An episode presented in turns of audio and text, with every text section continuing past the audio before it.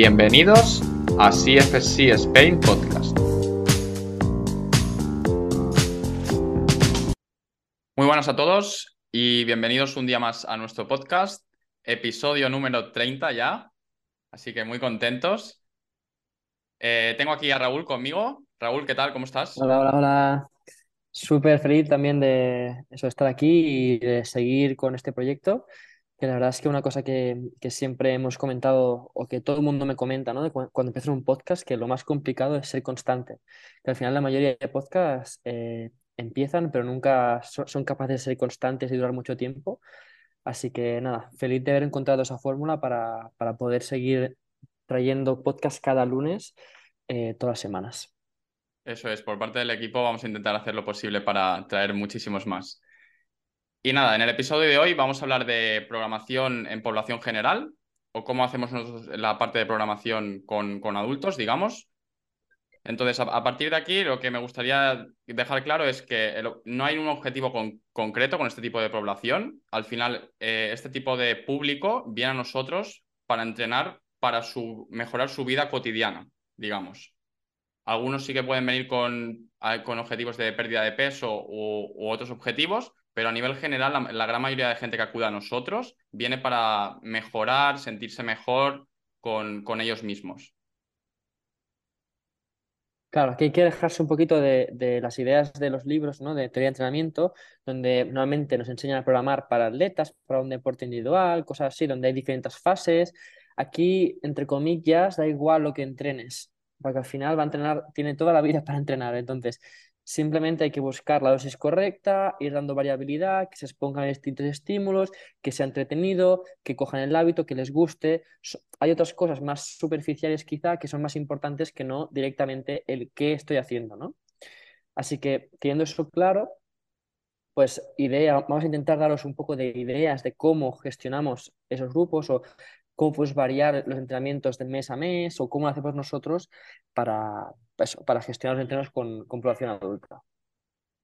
En nuestro caso, lo que hacemos los cinco primeros minutos es dedicar tiempo a pasar el, foam roller.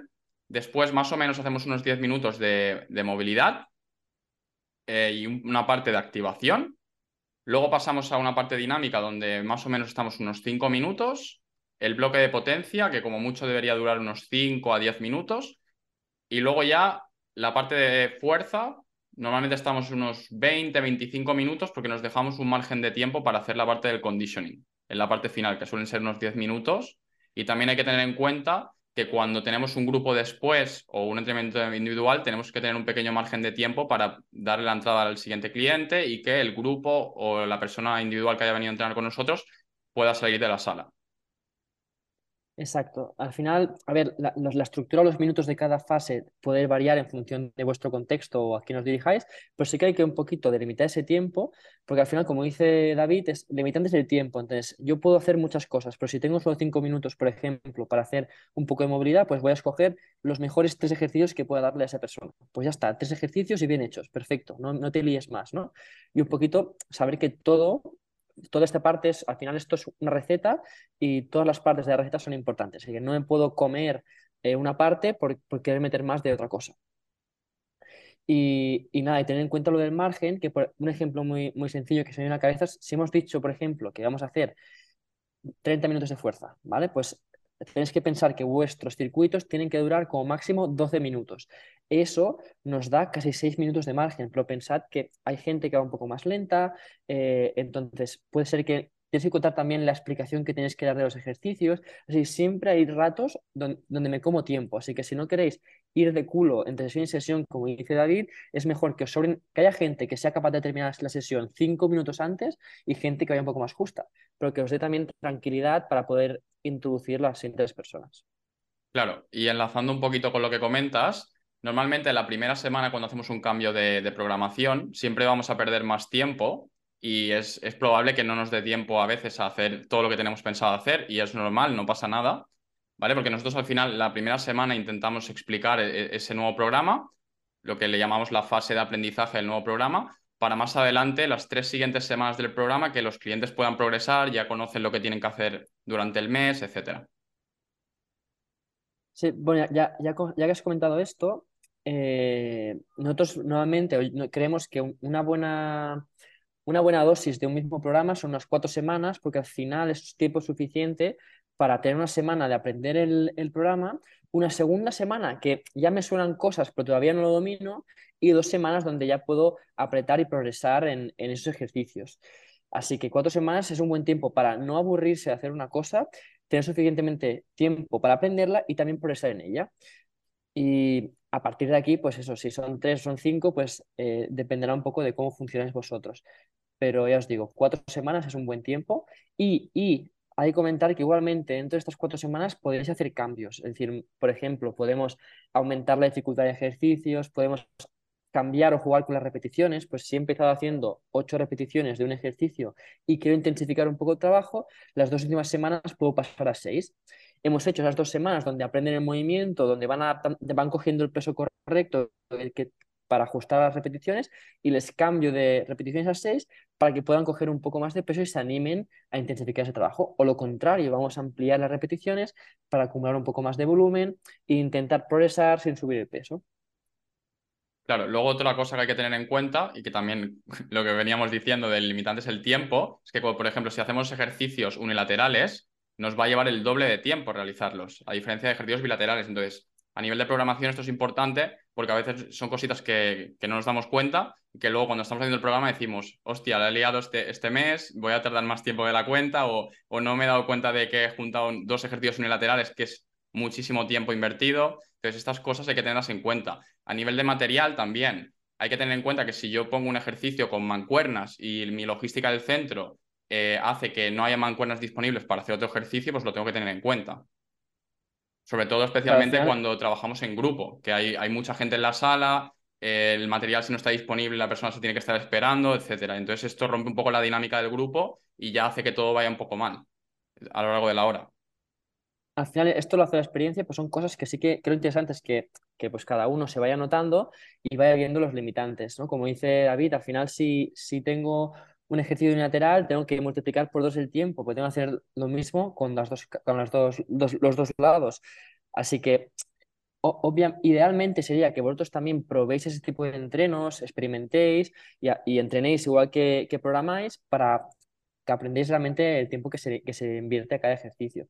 Y luego las mancuernas, que no sé si se ha entendido, nos referíamos al hecho de que, por ejemplo, si tengo un circuito de ejercicios y estoy haciendo un press de banca y, no sé, em, un, split squat, por ejemplo, un split squat que puede coger peso con mancuernas, claro, si solo tengo un par de 10 kilos y en el grupo hay, varias personas que van a ser 10 kilos, pues va a haber un momento que voy a tener que, hay gente que va a tener que esperarse o voy a tener que modificar a cosas, así que si queremos anticiparnos, pues tenemos que tener claro que, que el material no nos moleste entre nosotros y que cada persona pueda trabajar de forma independiente eh, sin tener que esperar a nadie. Y esto que estamos comentando al final es el, segundo paso. ¿no? Una vez tenemos la estructura creada y sabemos cuánto tiempo tenemos que dedicarle, tenemos que aprender eh, dentro de nuestra manera nuestro contexto, nuestro centro, pues qué tipo de, ejercicios tienen más sinergia entre ellos. Pues no sé, en nuestro caso, en mi caso, por ejemplo, eh, yo ya he montado el centro pensado en entrenamiento en grupo, entonces yo tengo pues cuatro racks, cuatro, cuatro bancos, eh, pesas para, para, todo el mundo, eh, cuatro barras para hacer landmine, entonces yo ya sé, eh, está dividido por espacios y yo ya sé que siempre voy a combinar pues un ejercicio que use el rack, como puede ser, eh, pues vamos a hacer allí unas dominadas, ¿no? Un ejercicio que use el banco y un ejercicio que use el césped. Entonces no me molesto en espacio, no me molesto en material y, podemos, y, todo es mucho más fluido. Y al final seguimos persiguiendo el objetivo de ser capaces de dar las máximas cosas posibles dentro de una hora de trabajo. Claro, esto es importante, esto que comentas. Y ahora, otra... de ser eficiente, sí. Otro punto que queremos comentar es cómo dentro del propio entrenamiento podemos ir jugando para variar la intensidad. Entonces, dos formas que nos gustan a nosotros mucho son el jugar con el rango de repeticiones y luego el, el trabajo por posiciones o... Sí, posiciones. Entonces, para, para poneros un ejemplo claro, yo, por, eh, por, ejemplo, ¿no? empiezo la primera semana del programa haciendo 8 repeticiones, la siguiente haría unas 10, y luego podría hacer 11 y 12. Esto sería una, una progresión de un mesociclo, ¿no? de, de una, cuatro semanas de trabajo. Y luego a nivel de progresión, imaginaos, si yo estoy haciendo un split squat goblet, que sería cogiendo una carga delante del cuerpo. El, siguiente mes voy a mantener, por ejemplo, digamos que estoy trabajando con 24 kilos encima, pues podríamos cambiar la posición a dos kettlebells de 12, por ejemplo. La carga es la misma, pero al hacer un cambio de posición, la intensidad cambia. Y el, cliente percibe que es un ejercicio totalmente distinto, incluso mucho más complicado. Al final es, eh, ¿cómo es esto que dicen? Eh, variar sin cambiar, ¿no? Estoy haciendo el, mismo ejercicio y haciendo una pequeña variación sobre el mismo. Sí, sí. Y después también, eh, aparte de cambiar de, posiciones, pues podemos cambiar un poco también la dinámica del entreno. Si estamos trabajando por series, podemos trabajar por tiempo. Eh, ya hemos comentado alguna vez el tema de los circuitos de densidad, pues es una buena manera de, dar un poco de variabilidad y cambiar el estímulo, que haya un poco de presión de tiempo, siempre intentando escoger ejercicios que sean sencillos y no queremos trabajar eh, bajo, o sea, es decir, con mucha fatiga, pero sí que, el hecho de que, de que, bueno, apretar un poquito más y, y, y, aumentar la densidad del entrenamiento. Claro, eso es. En el, formato, en el formato circuito, hay que tener en cuenta que al final le tenemos que hacer entender al cliente que no es hacer el máximo de rondas posibles o, lo máximo en ese tiempo, siempre priorizamos la técnica. Y eso es algo que me gusta dejar muy claro, porque los clientes se piensan que cuando hacemos cosas de, más de tipo circuito hay que ir a tope y al final la técnica es importante. Y como estábamos comentando, al final, ahora estamos hablando de cómo variamos de mes a mes, no dentro del mes, ¿no? Al final, como decíamos, no, no hay un objetivo a largo plazo, sino simplemente pues podéis escoger temas o podéis escoger, hostia, voy a, voy a hacer tres meses donde voy a progresar con la sentadilla, por ejemplo, como ha dicho David. Entonces, empezamos con un goble, después pasamos a, a un front rack y puedo acabar en un offset. Y he hecho tres meses donde hemos trabajado en un patrón de distintas maneras y después puedo cambiar y me olvido de la sentadilla y, me, empiezo a darle pues al split squat y puedo jugar, pues venga, va, split squat y tengo la carga eh, en un lado, la carga a dos lados, la carga en front rack, pues vamos jugando y vais, y vais introduciendo cosas nuevas y les dais también un poquito de tiempo para que vayan probando y experimentando distintas posiciones. Esas son, son maneras de ir progresando o incluso puedes cambiar estímulo. Venga, este mes vamos a trabajar isometrías y vamos a trabajar esos mismos ejercicios, pero en vez de repeticiones van a ser por tiempo y aguantando alguna posición o distintos ángulos. O vamos a trabajar por tiempo, entonces vamos a aumentar los tempos de la fase excéntrica. Entonces tenéis mil opciones para variar el entrenamiento, variar los estímulos sin tener que estar enseñando cosas nuevas constantemente. Eso hace que las aplicación se puede hacer en un minuto porque simplemente son recordatorios y lo que es cambiado son las repeticiones, la posición o el, tipo de estímulo. Y eso le da la sensación al cliente que no está haciendo lo mismo, pero a veces está trabajando sobre el mismo patrón y es muy, muy, muy fácil para el entrenador de gestionar. Al final, si dentro de un grupo tengo que estar enseñando cosas nuevas todo el rato, eh, tengo que tener mucha atención para algunas personas. Y de la otra manera puedo supervisar, y si tengo un grupo de seis, ocho personas o las que sean, pues simplemente estoy pendiente de que sean los pesos correctos, de que no hagan algún error de la técnica, pero es muy, muy, muy cómodo y, al final la dinámica es súper, súper guay cuando ya llevan unos meses eh, los clientes. Vale, y un último punto que queremos comentar, si te parece, Raúl, es también un poco desglosar cada parte del entrenamiento y ponemos algunos ejemplos porque así nuestros oyentes puedan verlo un poco de una forma más clara. Perfecto. Pues mira, al final nosotros creemos que la mejor, la mejor eh, alternativa es el full body, ¿vale? Porque al final eh, la mayoría de clientes de salud sabemos que van, a venir uno, dos, tres días a la semana. Quizá hay alguno que venga más, pero normalmente es ese rango, ¿no? Porque es gente que, tiene bastante vida fuera del gimnasio y simplemente viene aquí porque sabe que si tiene que cuidarse, pues no está obsesionado con el gimnasio o no, no, no, no tiene mucho, no es su pasión, ¿no? Entonces, eh, basándose en eso, para que cada semana por lo menos se toquen todos los grupos musculares, es importante eso, al, hacer el full body nos obligamos a que un par de días a semana pues tocan cada grupo muscular. Si hago, si separo los entrenos por partes, eso hace que tarde una semana entera en volver a tocar ese grupo muscular. Y eso tiene consecuencias a nivel, por ejemplo, de agujetas, que al final, como que el cuerpo no está acostumbrado a ese estímulo, cada semana es algo nuevo que tiene unas consecuencias en cambio, si, si, lo reparto un poco más, pues es más, más sencillo de, de gestionar esa carga.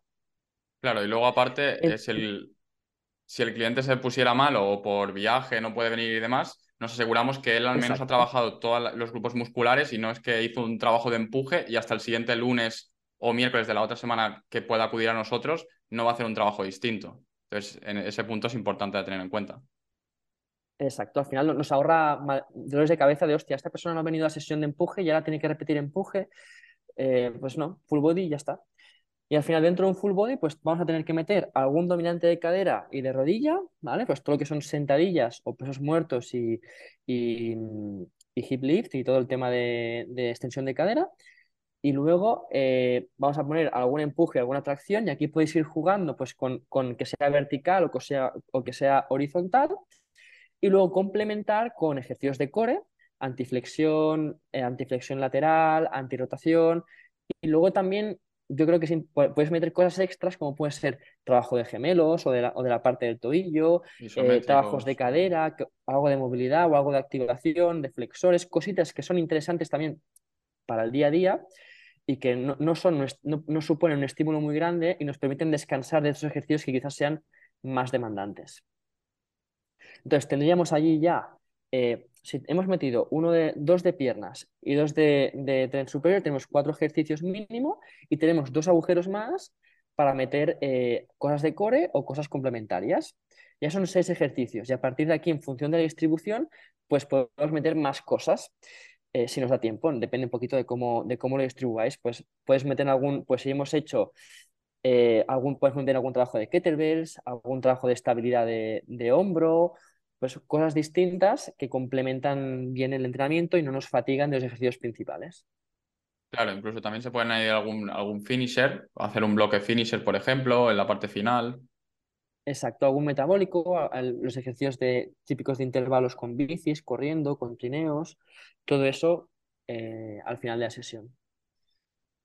Entonces, bueno, a, la hora de agrupar los ejercicios, queremos que no, se, que no se, entorpezcan entre ellos. Entonces, si tengo un bloque de tres ejercicios, pues voy a escoger uno de piernas, uno de, uno de tren superior y un tercero que sea de core o de algo complementario, porque entre ellos pueden rendir al máximo los tres ejercicios.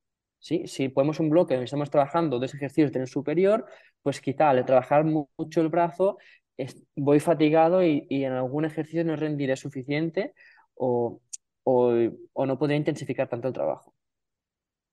Claro, sobre todo, especialmente. un poquito un resumen. Hay mucha gente que se queja, ¿no? del tema del agarre, del tema del agarre, ¿no? Que a veces cuando hacemos dominadas y luego me toca hacer un farmer carry, si no lo he tenido en cuenta, voy fatigado en la tercera serie que a lo mejor ya no puedo porque estoy cansado. Entonces, son cositas que a nivel de programación parecen eh, muy obvias, pero que luego en la práctica, en la propia experiencia, nos damos cuenta que aún seguimos fallando en ciertas cosas y que nos queda mucho para aprender y no pasa nada. Exacto, al final, cuando metemos también todo el tema de, remos y demás, eh, tenemos que tener en cuenta que, después si tengo cosas de agarre, como pues los carries son suitcase las dos, o dominar, o, cosas de este tipo, pues eh, nos va a perjudicar, así que, tenemos que ver, pues si estoy haciendo un peso muerto, por ejemplo, que va a tener mucho agarre, pues en vez de hacer un remo a continuación, pues mejor meter un trabajo de empuje, ¿no? Pues cosas así. Y nada, hasta aquí el episodio de hoy. Un día más. Gracias Raúl por estar aquí y nos vemos la próxima semana. Y nada, recordad que tenéis disponible varios cursos todavía. Tenemos el de Pamplona en junio, después Albacete en septiembre y el de Sabadell ya en octubre y noviembre. Así que nada, nos vemos por allí. Cualquier duda que tengáis, cualquier proposición, propuesta de, para tratar en, los, en, en el podcast o en redes sociales, dejadlo en los comentarios. Que vaya bien. Hasta luego. Adiós. Adiós.